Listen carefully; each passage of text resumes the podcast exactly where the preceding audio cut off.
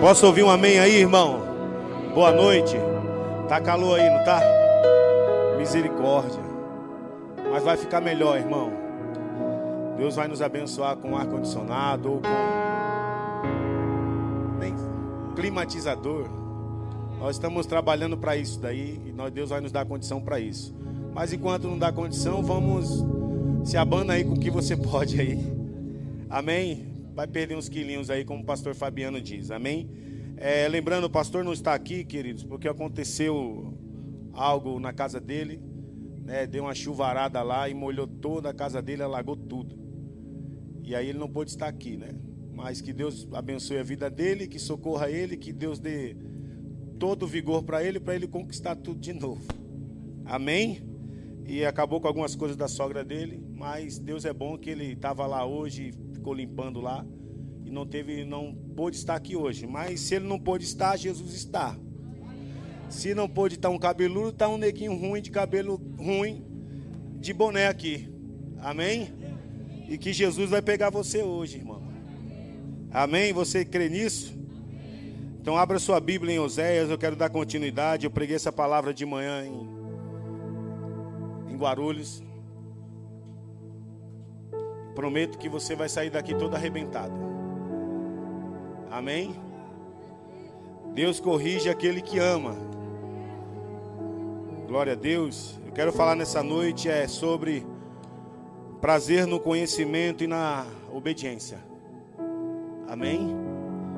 Diz assim: Oséias capítulo de número 6, versículo de número 3, diz: Vinde Voltemos para Iavé, porquanto ele nos arrebatou, mas haverá de nos curar. Ele nos feriu, mas cuidará de nossas chagas. Passado dois dias, ele nos revivificará, e ao terceiro dia nos erguerá e restaurará, a fim de que possamos viver em Sua presença. Aí o profeta diz algo muito importante aqui: conheçamos e prossigamos firmemente, adorando e conhecendo a Iavé, o Senhor Tão certo como nasce o sol, sua vinda ocorrerá sobre todos nós, como as boas chuvas que vivificam a terra nos tempos apropriados. Aí então, no versículo de número 4, o Senhor tem uma resposta para dar para o seu povo e para a sua igreja.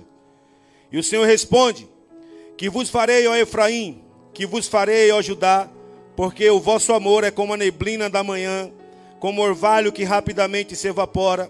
Versículo 5: Por essa razão eu vos abati por intermédio dos meus profetas, eis que eu vos matei por meio da palavra da minha boca, e os meus juízos partiram num luzeiro como relâmpagos sobre todos vós.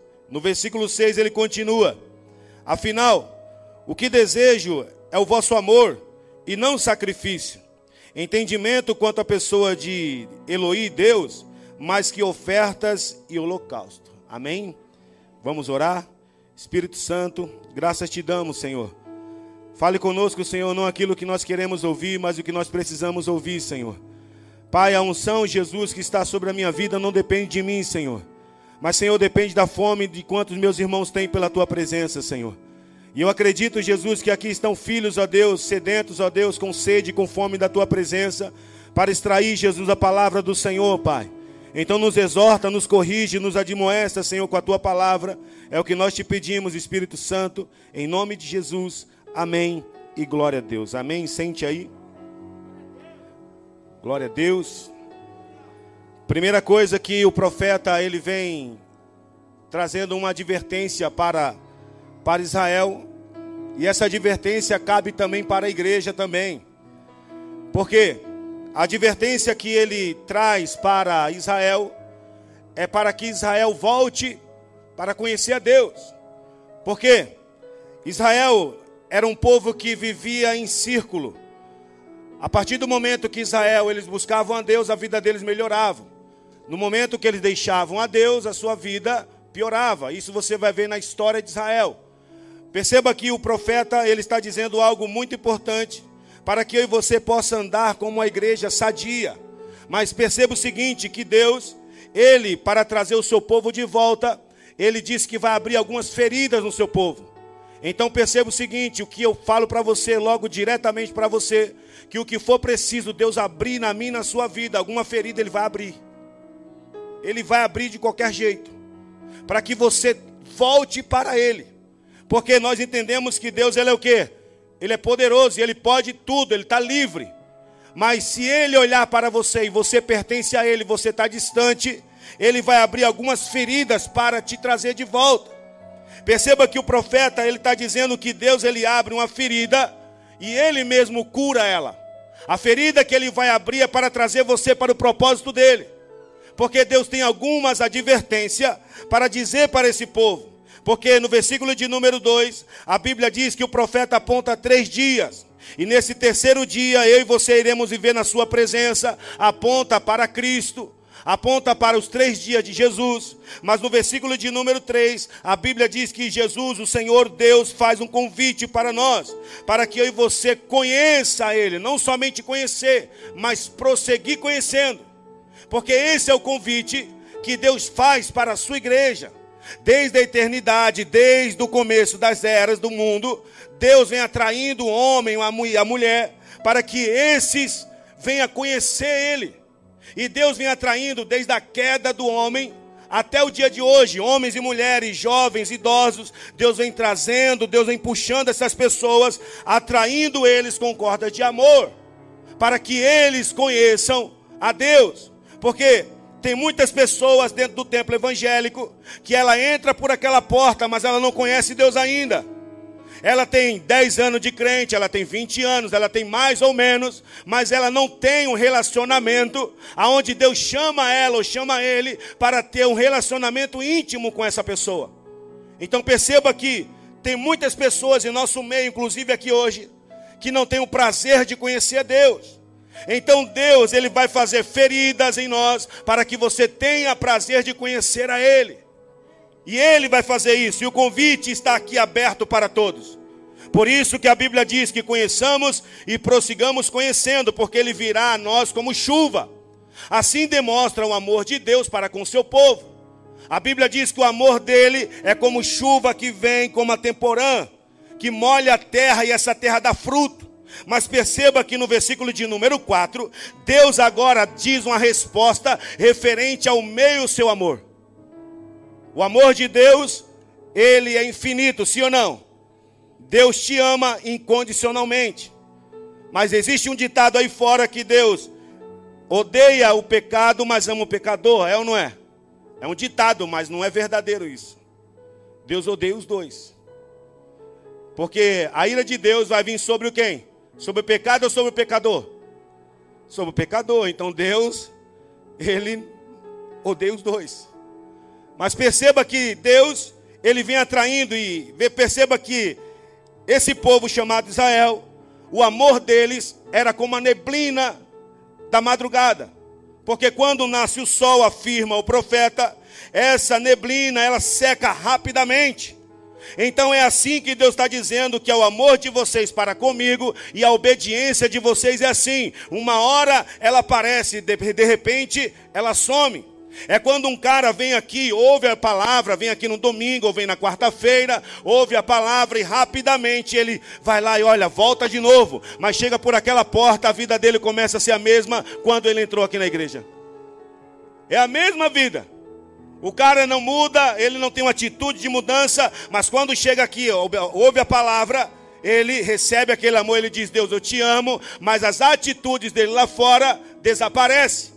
Assim que Deus está dizendo aqui através do profeta que o amor desse povo, inclusive é o amor de muitos hoje, é como o orvalho que logo aparece.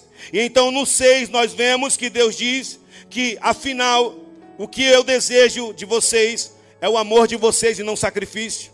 É o entendimento quanto à minha pessoa do que ofertas e holocausto.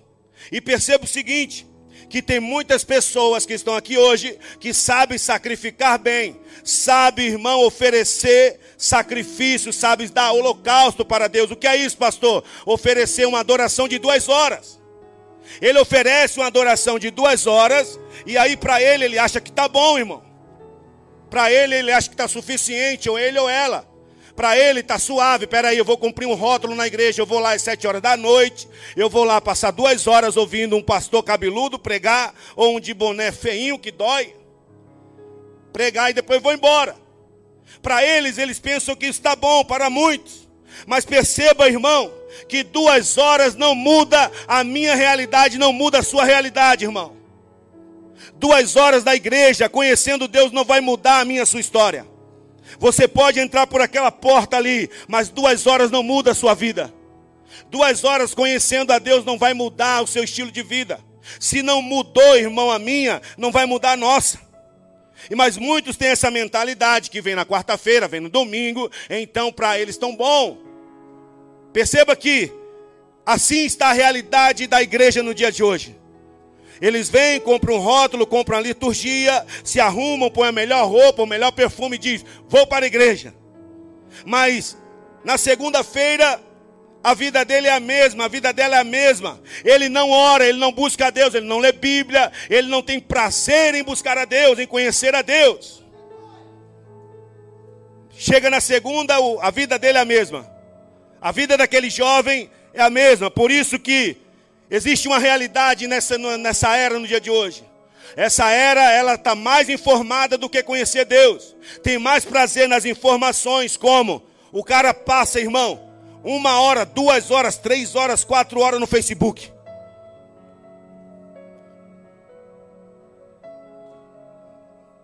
Mas não fica um minuto orando.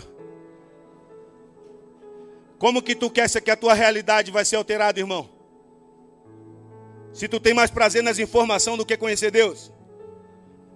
É ou não é? Essa geração ela é mais, ela está mais habituada em conhecer informação do que conhecer Deus. É por isso, irmão, que muitos que estão aqui dentro e muitos que estão nos assistindo hoje estão frios dentro da igreja. Crentes apáticos, crentes frios, mornos na igreja porque não tem prazer em conhecer a Deus e nem viver em Sua presença. Uma coisa eu vou dizer para você aqui, eu posso falar sim ou não? Sim ou não? Posso falar, irmão? Na realidade é que você tem que tomar vergonha na cara e começar a buscar Deus mesmo. Essa é a realidade. É buscar Deus, irmão. É conhecer Ele intimamente.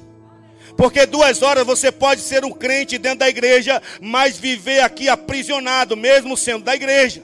Assim era a mentalidade de Israel. Porque quando nós olhamos conhecimento e obediência, lembramos de um povo chamado Israel, que conheceu Deus por um momento, por um momento obedecia, mas por outro se desviava. Mas Israel tinha na mentalidade deles que o lugar aonde eles estavam, a partir do momento que eles fossem libertos, seria mudada a sua realidade. Mas perceba que Israel viveu cativo durante 430 anos, diz a Bíblia. A Bíblia diz que eles ansiavam a libertação.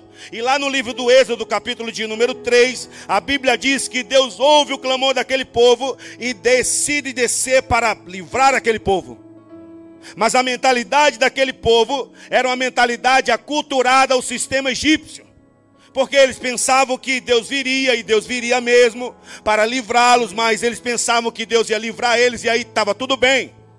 Mas a mentalidade deles era que Deus tirando do Egito, levando para o deserto, eles seriam livres, mas na verdade é, eles foram livres fisicamente, mas internamente aprisionados. Livres fisicamente, internos aprisionados. Assim era a realidade de Israel, e assim está a realidade de muitas pessoas dentro dos tempos. Ela vem para a igreja, ela pensa que por entrar por aquela porta ou fazer parte de uma denominação evangélica, fazer parte de uma igreja relevante, ela diz: Olha, eu estou em tal igreja, eu sirvo a Deus na igreja tal, na igreja tal, pastor fulano de tal. Eu vou falar, pastor Fabiano Faia, Natalés Church, sou membro lá, Cara, você pode ser membro aqui, mas isso não muda a sua realidade. Não vai, não vai alterar a sua realidade. A mentalidade de muitos é isso: está entrando por aquela porta, participa de duas horas e vai embora. Mas não tem o prazer de conhecer a Deus. Mas perceba que Israel era assim também. Israel tinha essa mentalidade que ao sair do Egito tudo iria ser diferente. Mas na verdade ele chegou preso no deserto. Perceba que quando chegou o tempo da libertação, a Bíblia diz que Deus pegou Israel e levou para o deserto. Para que Deus levou eles para o deserto? Para tratar eles. E o que eu vou dizer para você aqui, irmão, é que Deus vai levar muitos de nós para o deserto para tratar eu e você. Deus vai tratar eu e você. Ele vai levar muitos de nós para o deserto. E quando ele levar, irmão, é para viver um tratamento dele. É para você conhecer Deus lá no deserto. Por quê? Ah, quando nós entendemos Deus e conhecemos Ele, é impressionante que quando nós conhecemos Deus na realidade, nas Escrituras, nós passamos a viver uma realidade nele. Quando nós entendemos que não é um lugar físico que muda a minha, a sua história, não é um lugar físico ou geográfico que vai mudar a minha, a sua história, não é vindo aos templos evangélicos que vai mudar a minha, a sua realidade, irmão não é ouvindo um pregador, ou eu, ou Fabiano, ou qualquer um outro, que vai mudar a sua história. Por quê? Você vai entender comigo que a Bíblia afirma aonde que Adão morava. Adão morava onde, irmão? No Éden, aonde ele se perdeu. Então você vai entender comigo que não é o lugar, irmão, que vai fazer você mudar. Não é vindo na igreja evangélica que você vai ser mudado. Não é o lugar físico que vai mudar, porque Adão se perde no Éden. Se perdeu aonde estava um lugar de intimidade, é ou não é? Mas na realidade é que ele não tinha prazer em conhecer Deus. Então não era o lugar, não era o Éden, o lugar físico que mudou a história dele. Era ele continuar conhecendo Deus. Era ele continuar se relacionando com Deus e privando a santidade ali com Deus. Perceba que se Adão errou, se perdeu no paraíso, nós também encontramos homens na Bíblia que encontraram Deus no deserto. Homens encontraram Deus no deserto e foi mudada a sua realidade. Percebe que Abraão encontrou Deus aonde? No deserto. Aonde Deus falou com ele de sai desse lugar e vai para tal lugar, para uma terra que eu te mostrarei.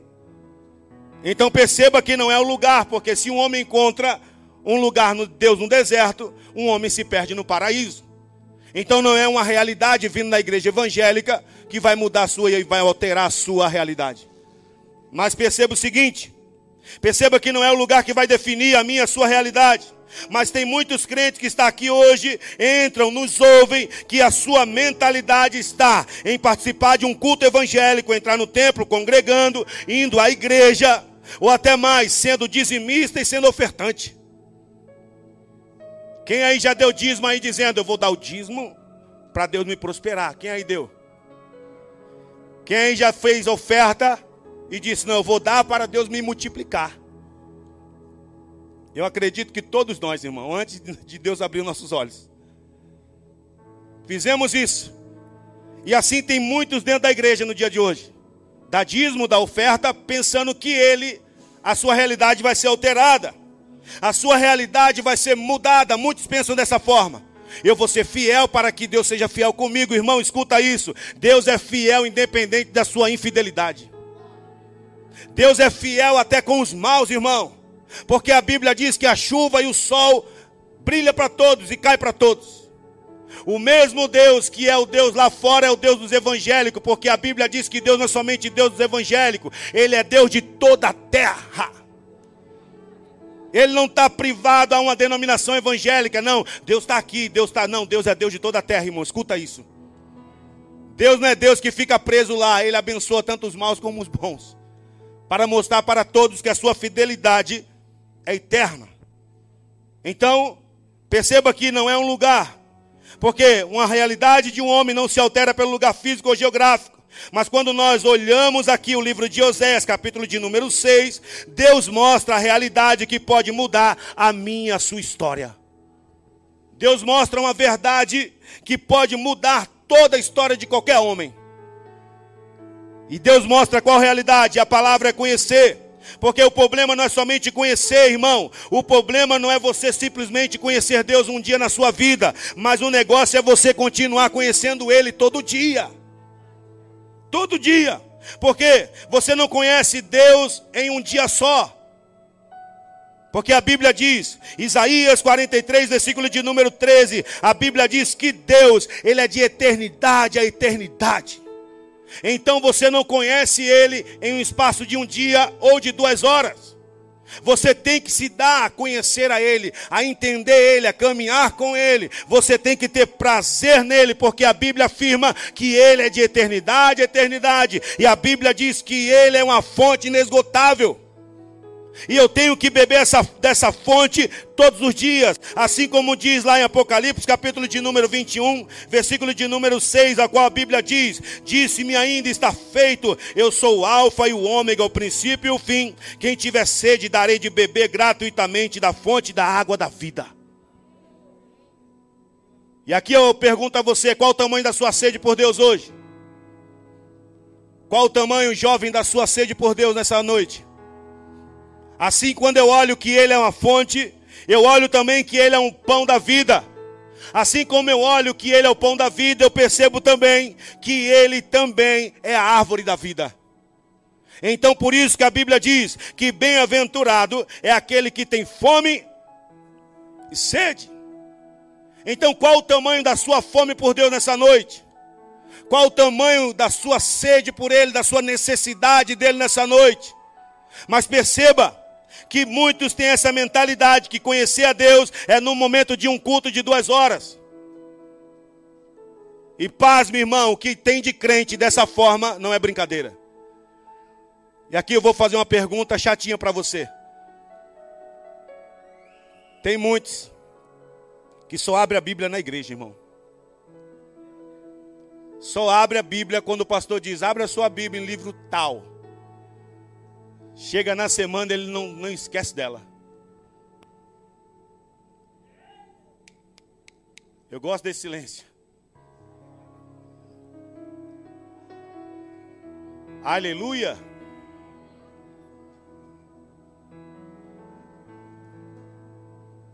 Faz um reflexo da sua vida, irmão. É por isso que tu está morno, está aprisionado, mesmo andando dentro do templo evangélico. Porque você não tem que conhecer Deus aqui dentro, você tem que conhecer Deus na intimidade. Você deve conhecê-lo na intimidade. Porque quem aqui é casado? Levanta a mão aí. Você está com a sua mulher 10 anos, um ano até mais ou até menos.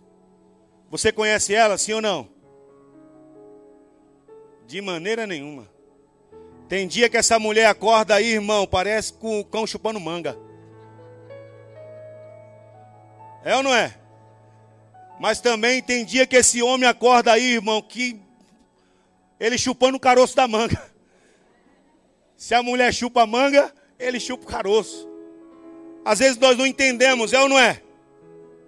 Mas espera aí, você está 20 anos, estou há menos anos com essa mulher, mas você não conhece ela. Perceba que, se eu e você somos casados, não conhecemos a abençoada, nem ela nos conhece, porque até, até eu e você morrer, você vai continuar conhecendo, sim ou não? E tem outra, tem casal aí que conhece tanto um outro, que eles até fragrância compartilham com o outro. Quem é que a esposa aí nunca fez, nunca pegou a coberta e falou para a mulher: Segura aí. Aí a mulher também que não tem vergonha, segura também aí. Isso mostra o que, irmão? Que um respira até fraco. Quando o casal chega nesse nível, irmão, é porque conhece. Vamos voltar aqui para a palavra aqui que está muito bom. Perceba que até fragrância, irmão, compartilha um com o outro. Isso mostra que você conhece um pouco, sim ou não? Para compartilhar até isso, está da hora, irmão. Mas perceba que, se você não conhece durante anos a pessoa que você vive, como que você pode conhecer Deus no espaço de duas horas? Se você está com essa abençoada, esse abençoado aí faz anos, como que você vai conhecer essa Deus na sua realidade no espaço de duas horas, somente no culto?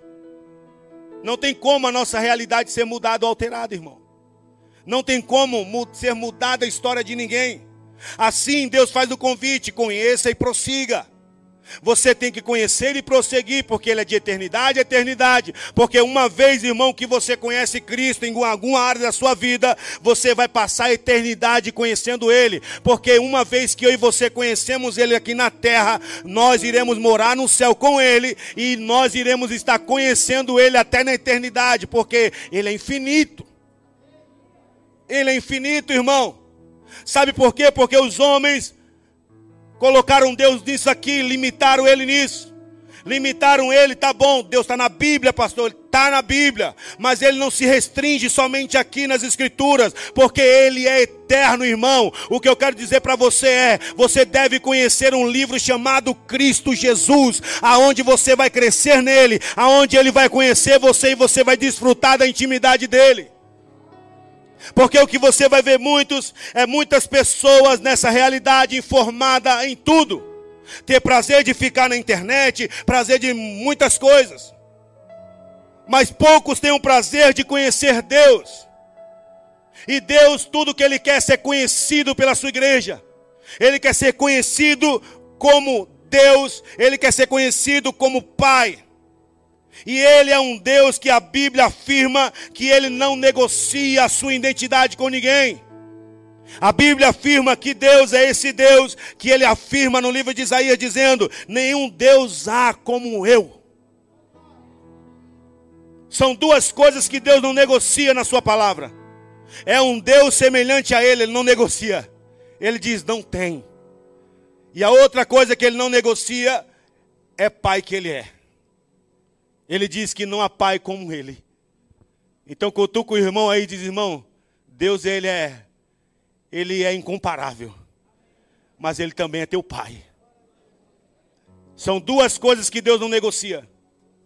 Não há Deus com ele e não há um pai semelhante a ele. Mas perceba que tem muitas pessoas que são relapses a respeito do conhecimento de Deus. Elas se limitam somente aos domingos, algum dia da semana, para conhecer a Deus. Vem na quarta-feira, vem no domingo, mas chega do resto da semana, ela não tem mais prazer em conhecer Deus. Ela está tão ligada nas coisas dela que ela fica priorizando as coisas dela do que o conhecimento de Deus. E pastor, peraí, eu trabalho, legal, mas você tem hora vaga, sim ou não? Não vem dizer para mim, irmão, que você não tem tempo de orar, irmão. Porque sabe como, como quando a frieza vem? Posso falar, irmão? Pode, posso falar sim ou não? Porque nós somos preguiçosos. Cutuca o irmão aí, irmão. Para de ser preguiçoso, irmão. Vai orar. Vai buscar a face de Deus. É a preguiça, irmão. É ou não é? Porque tu ouve aquela vozinha lá dentro, ou não é? Tu não ouve falando, ei, vamos orar. Aí tu vou não. É ou não é? Ei, vai, vamos, vamos ler a minha palavra, eu quero falar com você. Deus, tenho tempo não. Domingo eu leio. Domingo eu estou ouvindo lá um pregador. É a preguiça, irmão. Na realidade é que nós temos que tirar a preguiça e tomar vergonha. Somente isso. E entender que Deus quer ser conhecido, tanto você que é jovem, você que é, é experiente, para não dizer que é velho. Tá bom? O experiente você tem que conhecer. Porque não é um lugar que pode mudar a minha sua realidade. Porque quando Deus fala que ele você deve conhecer, você não só deve conhecer, mas prosseguir conhecendo. Porque Israel foi liberto da sua realidade física. Mas internamente, ao cruzar a fronteira do Egito com o deserto, eles foram libertos fisicamente da escravidão. Mas a escravidão espiritual estava dentro do povo estavam andando com Deus no deserto, mas sendo escravos ainda. Perceba, irmão, que no deserto você vai ver provisão de Deus também.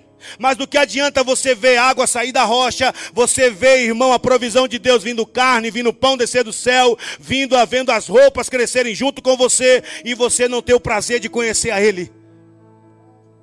Você não tem o prazer, irmão, de entender Deus, porque a Bíblia afirma que Deus chamou Moisés e o povo para estar diante do monte.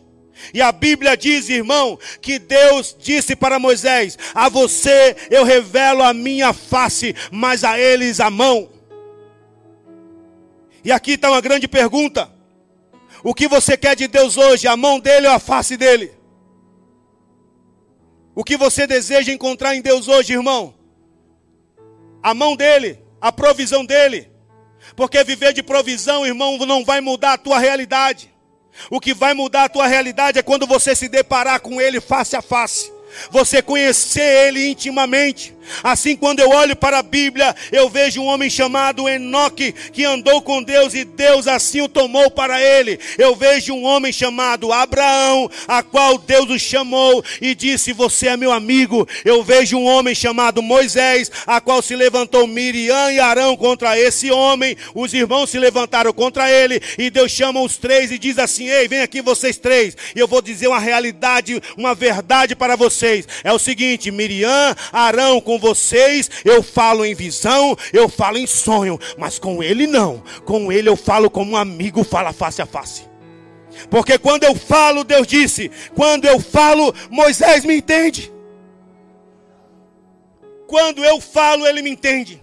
Por isso que é uma relação entre amigos, você está entendendo? Porque quando eu olho para a palavra, eu vejo esses homens priorizando Deus. Não é que Deus tem seus preferidos, irmão, é porque os preferidos de Deus preferem Ele.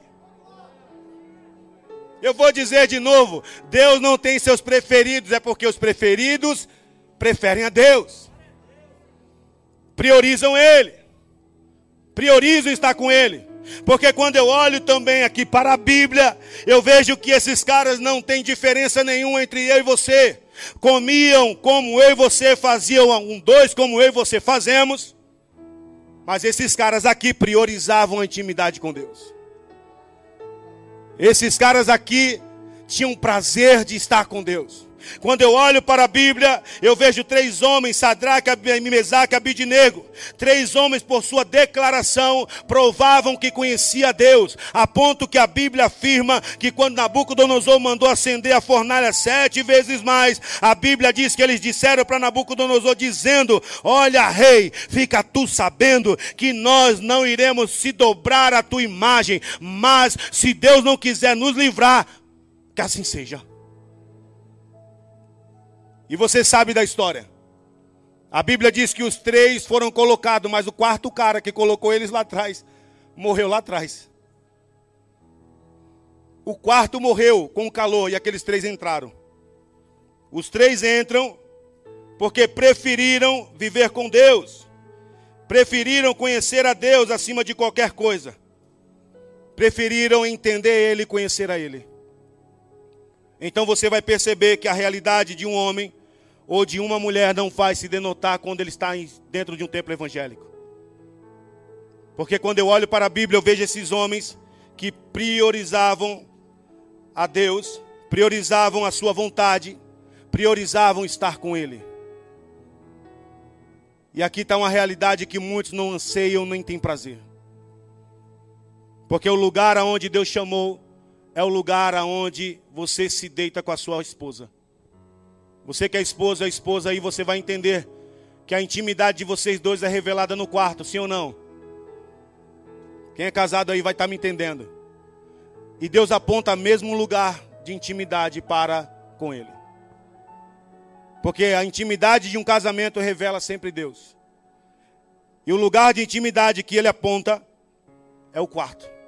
Porque Ele disse lá em Mateus 6, que disse: Olha, quando você for a entra no teu quarto, fecha a porta.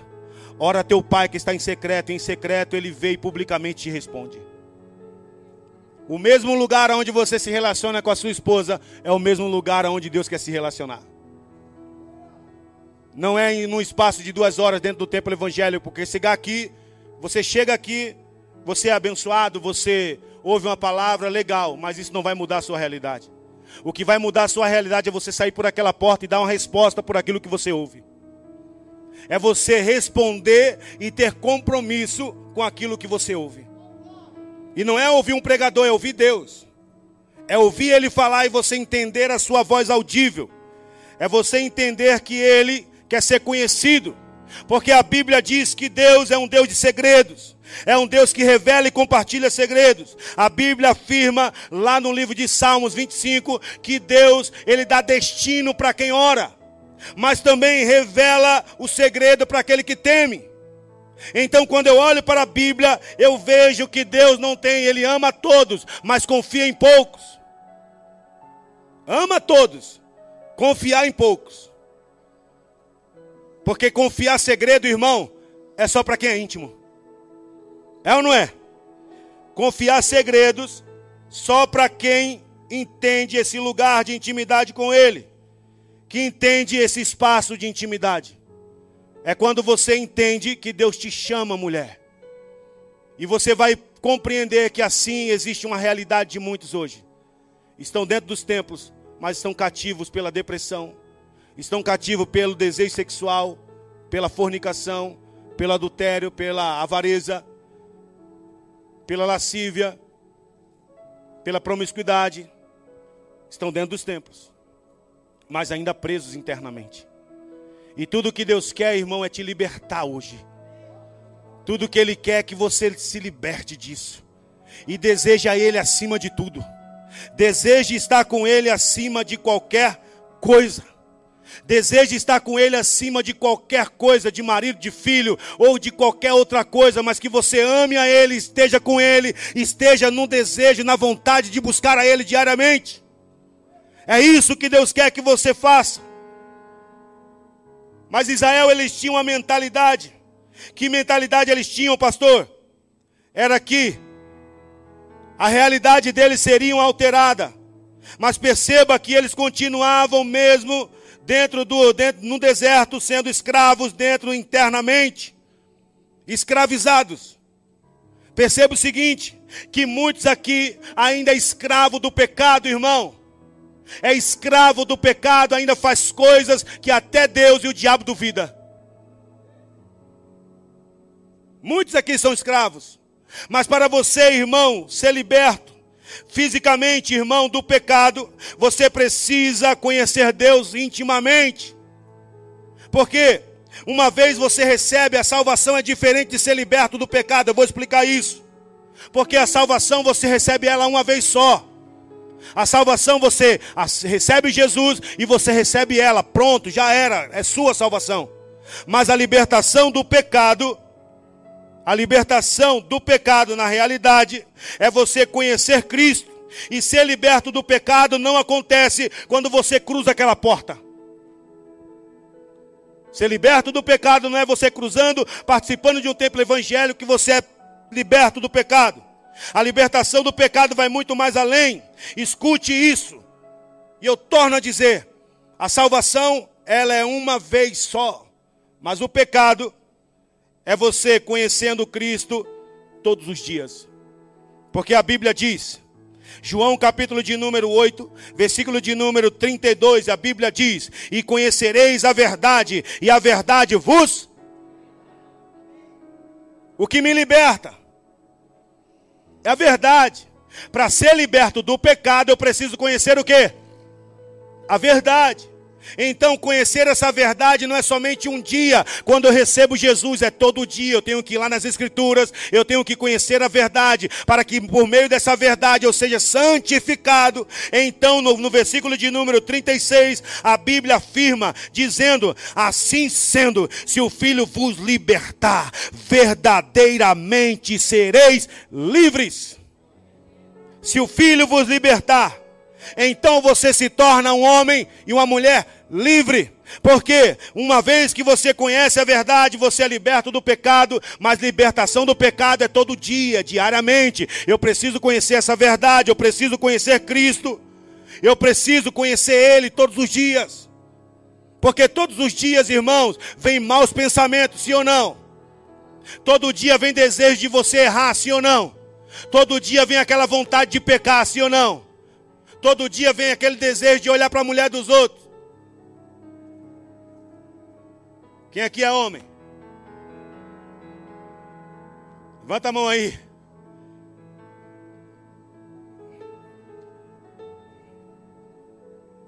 Aleluia. Olha para o irmão aí e diz: irmão, Deus sabe o que você fez no verão passado.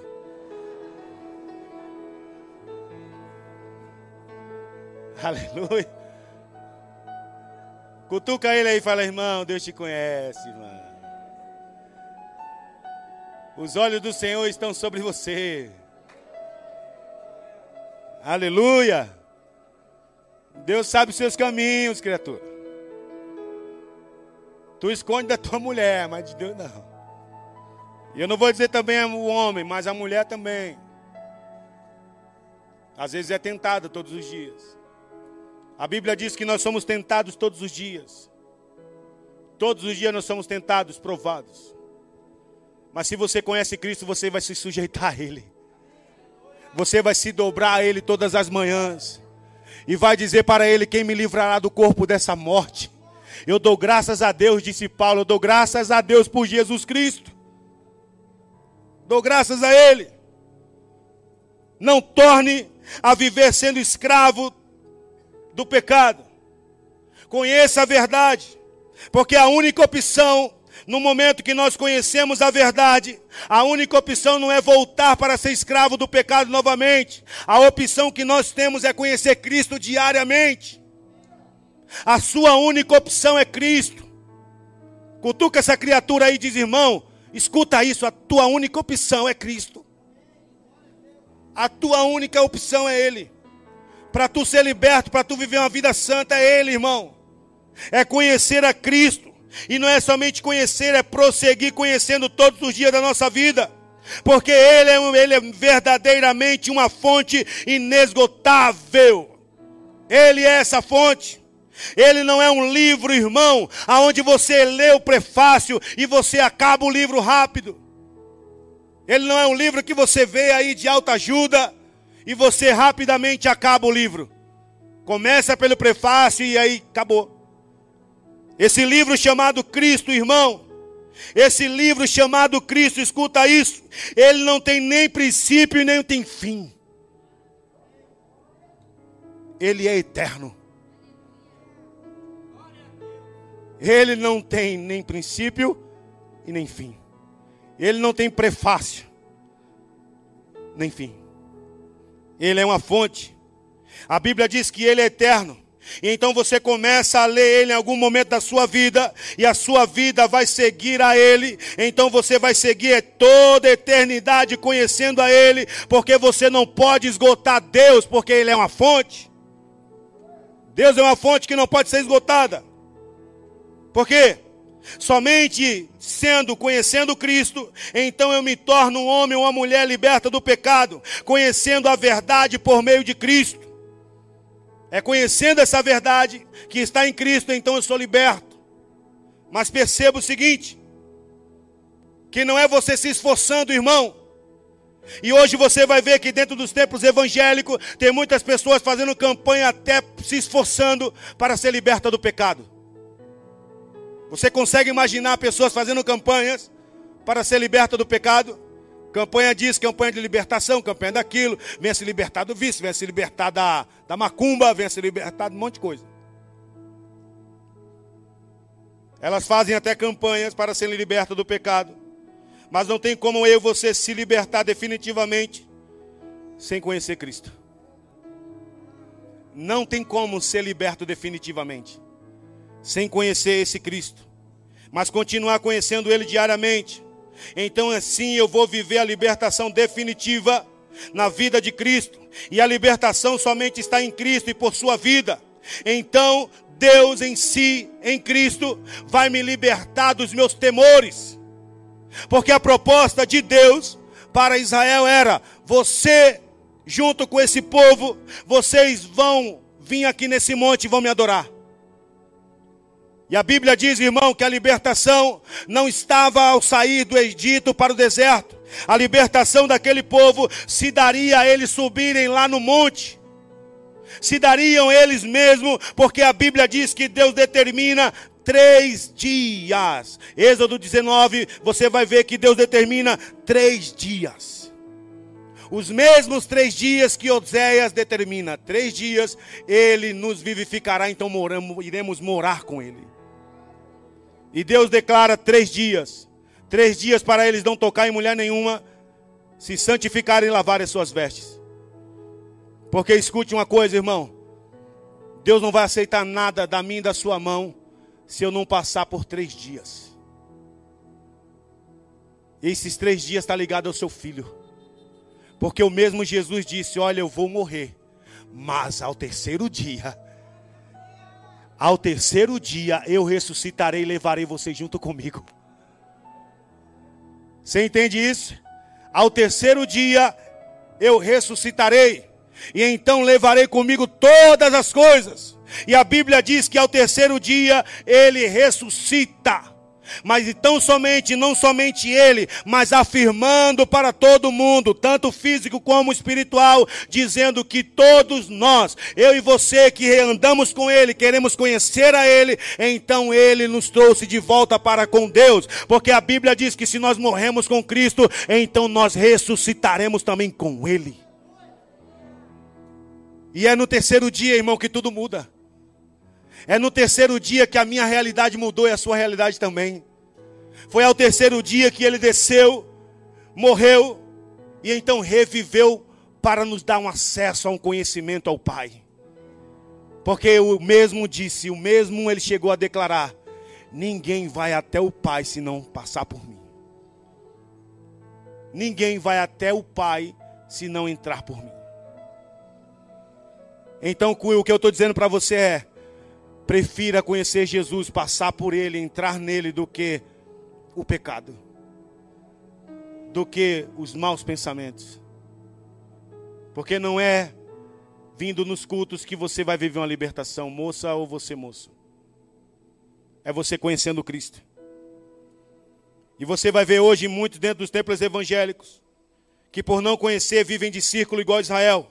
Porque Israel vivia entregue às paixões do desejo pecaminoso de adorar deuses estranhos, mas quando eles clamavam a Deus, Deus levantava juízes e eles voltavam para Deus, afirma as Escrituras, mas na realidade eles queriam as coisas de Deus do que conhecê-lo. Eles queriam conhecer a Deus? Não. Eles queriam as coisas dele do que conhecê-lo. Por isso que você vai ver que Israel vivia de círculo. Era um círculo. Eles adoravam a Deus, deixavam a Deus. Então, quando se arrependiam, voltavam para Deus. Aí depois se desviavam de novo. E assim era a vida de Israel. Assim era a vida de Israel naquela antiguidade. E a vida da igreja também não muda. O que tem de muitos assim vivendo em círculo dentro da igreja não é brincadeira. Uma hora ele está aqui dentro, outra hora ele está dançando funk lá fora. Uma hora ela está aqui, Deus, eu te amo. Outra hora ela está ficando com o mundo inteiro. Uma hora ele está bem, outra hora ele está mal. Uma hora ele está legal dentro da igreja. E outra hora ele está dentro da igreja fornicando. Se dando ao pecado. Eles estão vivendo como? Uma hora às vezes você está bem, está aqui orando, e outra hora você está desanimado e não quer orar mais. Chega uma hora que você está desejoso de ler as escrituras e chega uma hora que você tenho nem tempo. E aí eu te pergunto, como que a tua realidade, a realidade da tua família vai ser mudada? Porque a minha, a sua realidade, seja a minha e da sua casa, ela vai ser alterada a partir do momento que nós nos destinarmos a conhecer Deus. A conhecê-lo intimamente. E você vai ver que hoje é a triste realidade de pessoas que vivem dentro da igreja evangélica, querendo as coisas de Deus, mas rejeitando conhecê-lo, vivendo um círculo vicioso de si mesmo. Vivendo um círculo, porque só querem buscar a Deus e as coisas dele, mas estão rejeitando conhecer a Ele.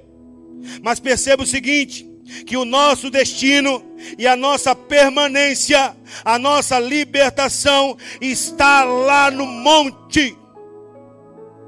Está no momento que eu e você decide subir no monte.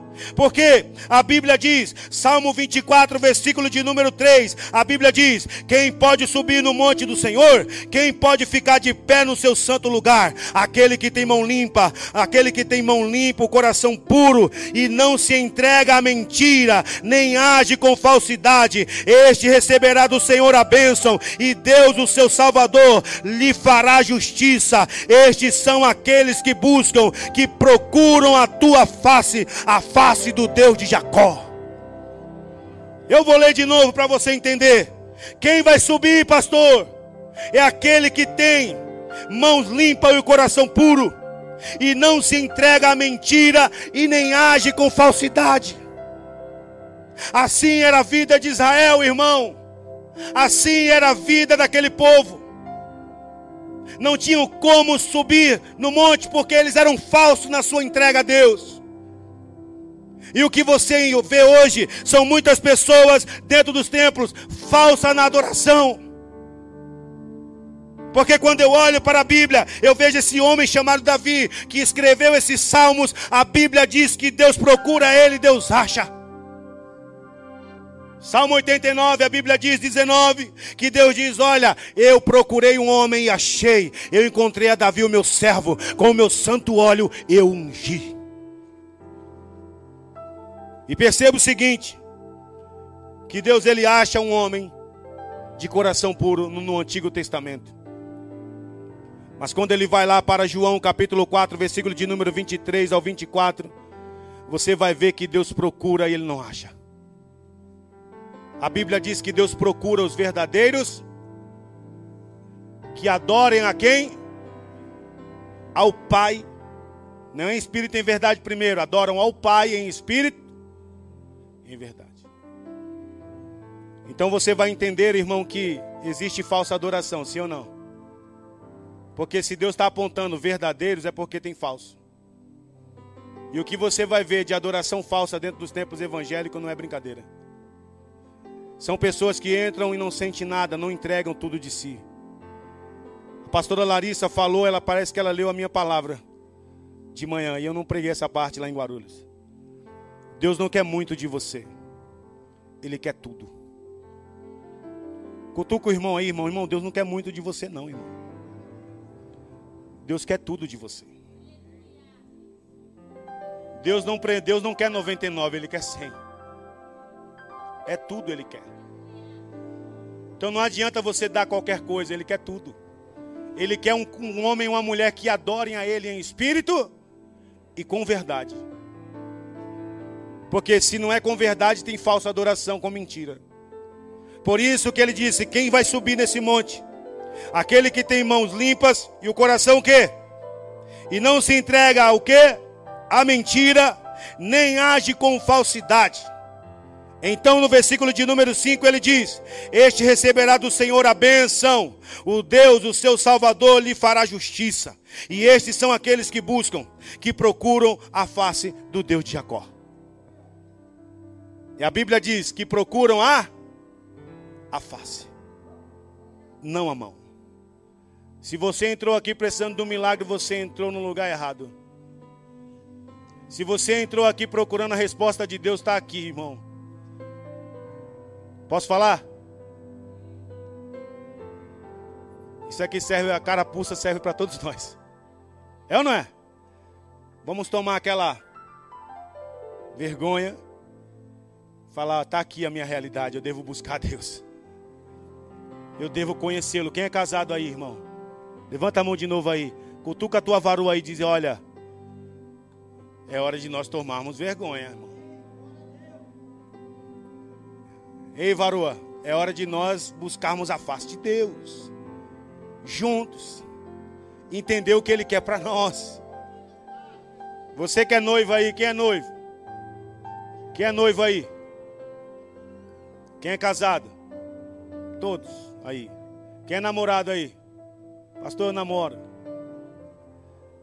Então é hora de você se distanciar. Falar, busca Deus daí, que eu busco Deus daqui. Quem é noivo, quem é namorado aí, busca Deus aí que eu busco aqui. Não é junto, não. Porque vai esse negócio pegar fogo. Então, para o casado, ora junto. Para quem é noivo e quem é, quem é namorado, longe. Você está entendendo essa palavra, irmão? Você está entendendo ela? Se não, eu prego ela tudo de novo. O que nós precisamos é isso, é conhecer Ele intimamente. E então nós vamos descobrir a nossa realidade. É onde a minha, a sua realidade, ela vai ser alterada, ela vai ser verdadeiramente escrita. É quando você não conhece, você prossegue conhecendo. Por que eu digo isso? Porque a Bíblia afirma, abra comigo, Jeremias capítulo de número 9. Amém? Me dá uma Bíblia aí que meu tablet aqui deu problema.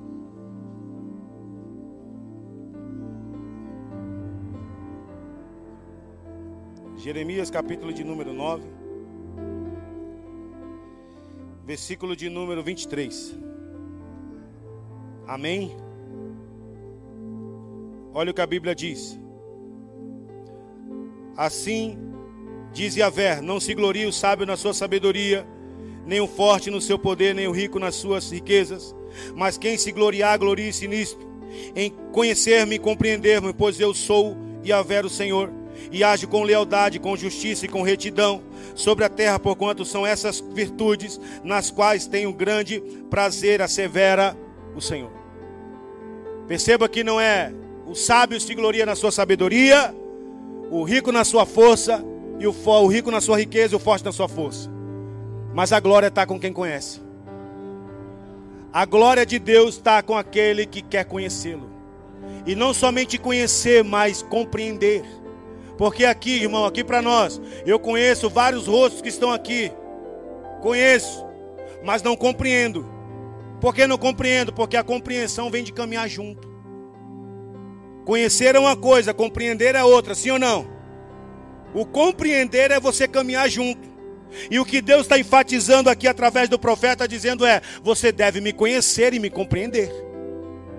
E esse compreender, Deus está dizendo: olha, você tem que vir mais próximo de mim. Você deve caminhar comigo para me entender. Então, esse convite aqui, conhecer e compreender, é de caminhar junto. Então, o que eu devo fazer, pastor? Você deve compreender. Para compreender Deus, você deve andar junto com Ele. Você deve caminhar com Ele. E então você vai viver três coisas que Deus revela, três coisas. Ele diz que quando você conhece Ele, compreende Ele, então você entende o que é lealdade, você entende o que é justiça, você entende o que é retidão. São coisas que a religião ela não entende. Ela não entende o que é lealdade, ela não entende o que é justiça, ela não entende o que é retidão. Porque a retidão e a lealdade, a Bíblia diz também a justiça está ligada a Cristo. E a religião, ela não quer viver essa vida. Porque a Bíblia diz que Cristo dizendo: "Eu conheço meu Pai e ele me conhece". Eu sou conhecido dele. E tudo que eu faço, eu faço porque Ele me mandou, porque eu conheço. Jesus afirma isso. Então aqui está uma pergunta: quem aqui é filho de Deus? Pergunta besta que eu vou dizer. Você é filho de Deus? Posso ouvir um amém, irmão? Então você deve conhecê-lo para praticar o que ele mandou você fazer. Então esquece a tua vida, irmão. A tua vida já era. Acabou para tu, criatura. Você entende isso que acabou para você, irmão? Você está entendendo isso? Posso ouvir um amém? Você entende que acabou para você a sua vida? Você já não vive mais? Quando você recebe Jesus, acabou para tu, já era, irmão. Não existe mais tu fazer a tua vontade. Se tu fazer a tua vontade, tu é filho desobediente. Agora, todo obediente quer agradar o Pai e quer conhecê-lo. Porque Jesus, ele conheceu a Deus em tudo. E ele manifestou isso. Lealdade, retidão e justiça. Somente aqueles que desejam conhecê-lo vai viver isso e compreender. Existe um povo aí, irmão, que brigam por uma sabedoria um do outro. Afirmando um que é calvinista, outros é arminiano, que a salvação é para alguns, outro diz que a salvação é para todos. Eu não quero entrar nessa balela aí que não é minha praia. O que eu quero dizer é que você deve conhecer Cristo somente. É conhecer Cristo, porque Pedro diz, irmão. 2 Pedro, capítulo de número 3, versículo de número 18, a Bíblia diz que eu tenho que crescer na graça e no conhecimento de nosso Senhor e Salvador Jesus Cristo. Então a Ele, pois a glória eternamente. Amém. Termina a carta. É crescer na graça, no conhecimento de quem? De A ou B? Não, é de Cristo. Porque esse livro é eterno, irmão. Esse livro aqui, ele é eterno. Então eu não estou dizendo para você que você tem que seguir um lado arminiano, outro lado calvinista, quem é quem não. Estou dizendo para você que seguir Cristo. Porque é em Cristo que a minha realidade ela é alterada. É em Cristo que eu entendo o sentido da minha vida. Então o que eu devo fazer, pastor, é prosseguir conhecendo Ele é conhecer porque Ele é um Deus amoroso, é um Deus eterno, irmão, que te chama para perto todos os dias. Você é jovem, então você vai entender a sua realidade. Você que é jovem aí, sabe quando que você vai dizer não para a fornicação, não para o pecado? É quando você conhecer Deus de fato. É quando você conhecer Deus, então você vai dizer para o seu namorado: Eu não quero mais praticar isso porque eu conheci Deus. Eu não quero mais fazer isso. Você vai dizer para sua namorada para sua noiva, vai dizer: Olha, eu não quero mais viver isso porque eu amo a Deus. Eu não quero nada além de que Cristo. Eu não quero nada além, porque quando você entende isso, irmão, você vai desprezar todas as coisas como esterco, diz a Bíblia. Porque o seu alvo é Cristo. Então você vai saber viver em qualquer área da sua vida porque conhece Cristo. E nós precisamos descobrir alguns segredos que a Bíblia nos revela, irmão. Abra comigo. Filipenses capítulo de número 1.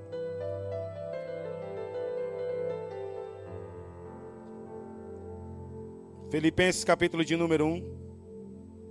E aqui eu vou terminar e encerrar minha palavra com esses dois textos.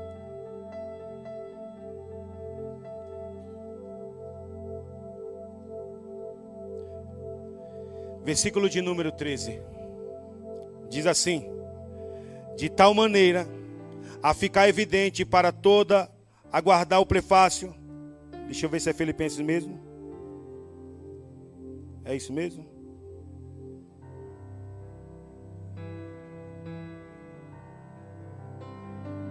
Não, Filipenses 1,19 que diga. Ele diz: Pois estou certo de que o que se passou comigo resultará em libertação para mim, graças às vossas súplicas pelo socorro do Espírito de Jesus Cristo. Aí diz no versículo de número 20: Aguardo com ansiedade e grande esperança que em nada serei o quê? Decepcionado, pelo contrário, com toda intrepidez, tanto agora como em todos os dias, Cristo será engrandecido no meu corpo, seja durante a vida, seja durante o quê? Porque para mim o viver é o quê? Cristo e o morrer é o que? É alguém que conheceu que pode dizer isso. Somente quem conheceu que pode afirmar isso. Seja na vida ou seja onde? Na morte. E ele diz o seguinte: olha, é o seguinte, em nada serei decepcionado. Então, irmão, ainda se eu decepcionar você, ainda se vir muitos escândalos, irmãos, nada tem que pegar você de surpresa, sabe por quê? Porque em nada serei decepcionado, porque seja em vida, seja em morte, Cristo será engrandecido. Então, seja na morte, seja na vida, eu vou ter lucro vivendo e eu também vou ter lucro morrendo. Então, nada você vai ser decepcionado. Porque somente aqueles que estão em Cristo vai viver isso. Não é decepcionado nem na hora da morte. E o que nós devemos alcançar é isso daqui. Filipenses capítulo de número 4, versículo de número 11. E ele diz: Não vos declaro isso por estar necessitado, porquanto aprendi a viver satisfeito sobre todo e qualquer o que circunstância. Então ele diz: Sei bem o que é passar necessidade e sei o que é andar com fartura. Aprendi o mistério de viver feliz em todo e qualquer lugar ou situação, esteja bem alimentado ou bem com fome, possuindo fartura ou passando privações. Então ele diz: Tudo posso naquele que me fortalece. tudo eu posso. E o que muitos aqui, irmão, devem buscar hoje é esse mistério. Que mistério, pastor? 12. Ele diz: Eu aprendi esse mistério de viver feliz em qualquer tempo, em qualquer lugar. Somente quem conhece ele de fato pode dizer isso. Sei viver feliz é um mistério. E aqui está uma pergunta: como é teu, como que você reage quando está sem dinheiro? Como que é a tua vida quando tudo está, pastor, estou sem grana, pastor? Como é que tu fica? Como é que tu fica? Quando tu não tem nada, tá zerado. Eu dou um doce quem fica feliz aqui, irmão. Eu dou um doce. Quem vai ficar feliz que está sem grana? Mas isso aqui é um mistério. É um mistério que muitos de nós precisa achar. É esse mistério que Deus vai ferir a vida de muitos. Você vai sofrer privações. Deus vai ferir, vai abrir feridas em muitos, para que somente dependa dEle. E eu não quero ser aqui profeta ou pastor que vai trazer maldição, não estou dizendo isso aqui para você. O que eu estou dizendo é que se for para abrir feridas em você, Deus vai fazer para atrair você para que você volte para o propósito dele. Aleluia. Deus vai fazer isso comigo e com você. Ele pode permitir até doença chegar, é ou não é? Pastor, doença pode. Tem aquele ditado, ou você vem pelo amor ou você vem pela dor, é ou não é? É um ditado. Mas é é bíblico, pastor, eu posso considerar como bíblico. Porque Oséias diz que Deus faz a ferida e ele cura. Ele faz e ele cura. Então, se não vem pelo amor, contanto que você seja dele. Você pode estar doente, irmão, mas o teu espírito está curado, está sabendo quem você está adorando. Você pode ter perdido algum parente aí, pastor. Eu perdi minha mãe, eu perdi. Cara, eu estou decepcionado. Não, cara, Cristo não decepciona ninguém não decepciona ninguém. Porque quando você está instruído nele, conhece ele, então você declara: Eu sei viver em fartura, eu também sei viver necessidade. Eu aprendi a estar contente em qualquer tempo, em qualquer lugar. Porque a minha alegria não está no que eu possuo ou no que eu não tenho, a minha alegria está nele que me fortalece. Então, se você entende isso, irmão, se a sua alegria está nele, então prossegue conhecendo esse Deus que te convida todos os dias. Prossegue entendendo esse Deus que te convida todas as manhãs, dizendo: Ei, é eu que te esforço, é eu que te alegro, a minha alegria está em você. Então levanta aí, você tem que sacudir a poeira, irmão, e saber que tem uma vida para você em Deus tem uma vida nova em você, preparada em Deus para você, criatura. Então o que você tem que fazer é se alegrar em qualquer circunstância, é você ir para o monte, subir no monte, porque a tua, a tua libertação, a tua vida está em você subir no monte. Então você vai se tornar um homem puro, uma mulher pura, porque é Ele quem te purifica.